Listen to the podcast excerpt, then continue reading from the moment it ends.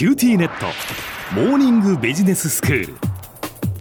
今日の講師は九州大学ビジネススクールでロジスティクス国際経営がご専門の星野博先生です。よろしくお願いいたします。よろしくお願いします。先生まあ国際情勢が本当に大変な時期ですけれども今日はどういうお話でしょうか？はい世界を震撼させるロシアのウクライナ侵攻でウクライナの人たちが難民としてですねあのヨーロッパ各地に逃れていることを思うと本当に心が痛みます。はいあのニュース見ると現地は氷点下以下の寒さであったりまさにこう手荷物だけを持ってあのお子さん連れだとか家族連れで命からがら国境を越えてですねポーランドハンガリーモルドバに脱出されているということです。うんまあ、これからはですねさらにこう、えー、これらの国々を経由してドイツだとか、まあ、ヨーロッパに広い地域に移動されると思うんですよね。えーでそう考えるともちろんウクライナで今起きていることっていうのはとても心配ですけどそれとともに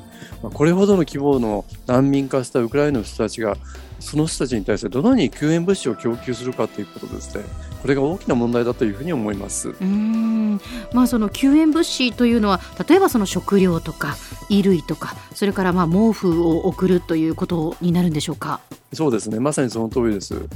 あの水や食料や衣類必要に応じて薬品だとか医療機器あるいはこう毛布だとかベッドだとか眠る場所も含めてですね、まあ、提供していくことが必要になると思うんですよね。えー、まあ、それは本当に一刻を争う緊急に対応するべき課題であるとともにその規模だとか広域性から本当に難しい問題だと思うんです。うん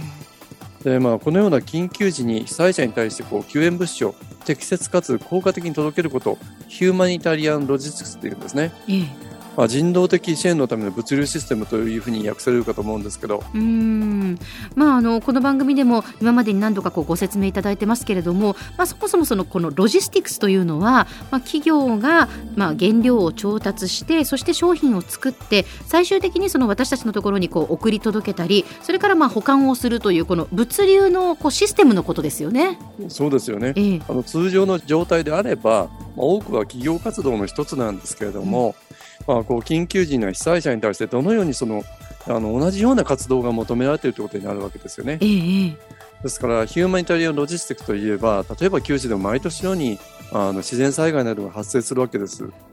まあ、こういったものの対応のことを言うわけですけれども、はい、まあ、この想定される状況っていうのはこれを含めてですね4つぐらいに類型化できるんですよね。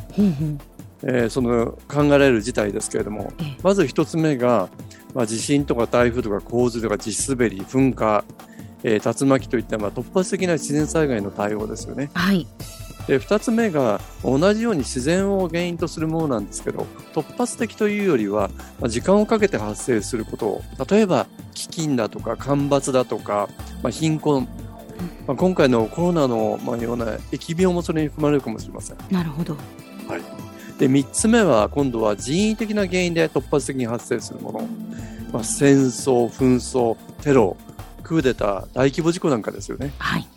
で最後に来るのがですね人為的かつ発生が比較的に緩やかな、まあ、政治的な危機だとか、まあ、難民問題があるわけです。まあ、このように考えると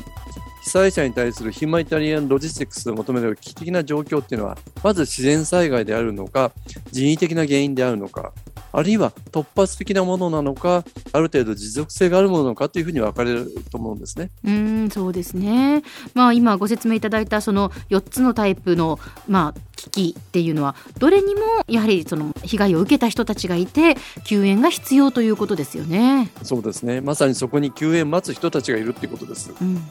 でそう考えると通常のロジスティクスとの比較においてこれがより複雑であるっていうのは実際にその救援を求めてる人がどこにいてどのくらいの規模になるかってことは想定できない把握できないってことがあるわけですね。ですぐに対応が必要だというその緊急性もあるし実際誰がその必要な物資を調達してどのように供給するかってこともこれもまた主体者が曖昧だってこともあるわけです。ええ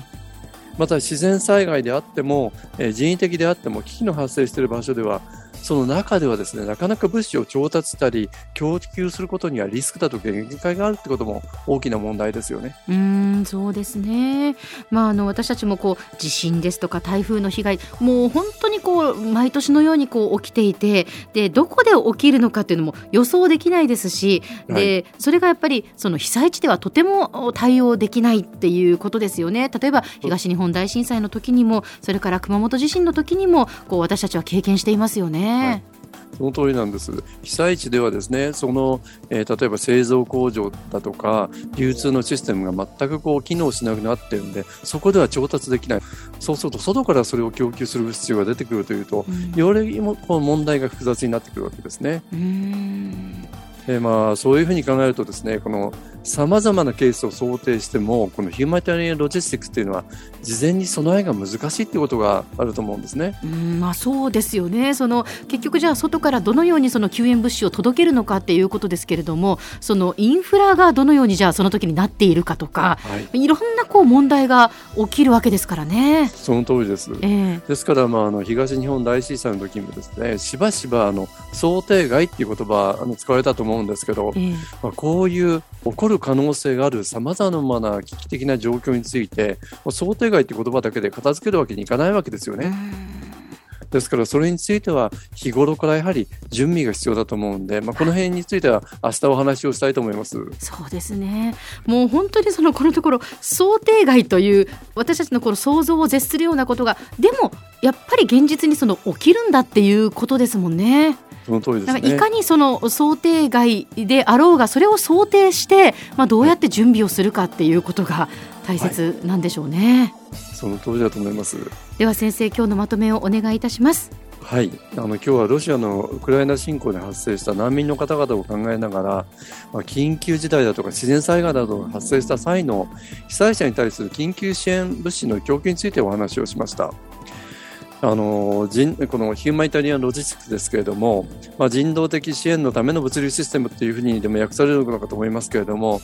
この難しさそしてこの重要性についてですね改めて今回のウクライナの問題からお話をさせていただきました。ね、明日は想定外ではなくきちんとそのある程度の予想を立てながら準備をするということをお話をさせていただきたいと思っています。今日の講師は九州大学ビジネススクールでロジスティクス国際経営がご専門の星野博先生でした。どうもありがとうございました。どうもありがとうございました。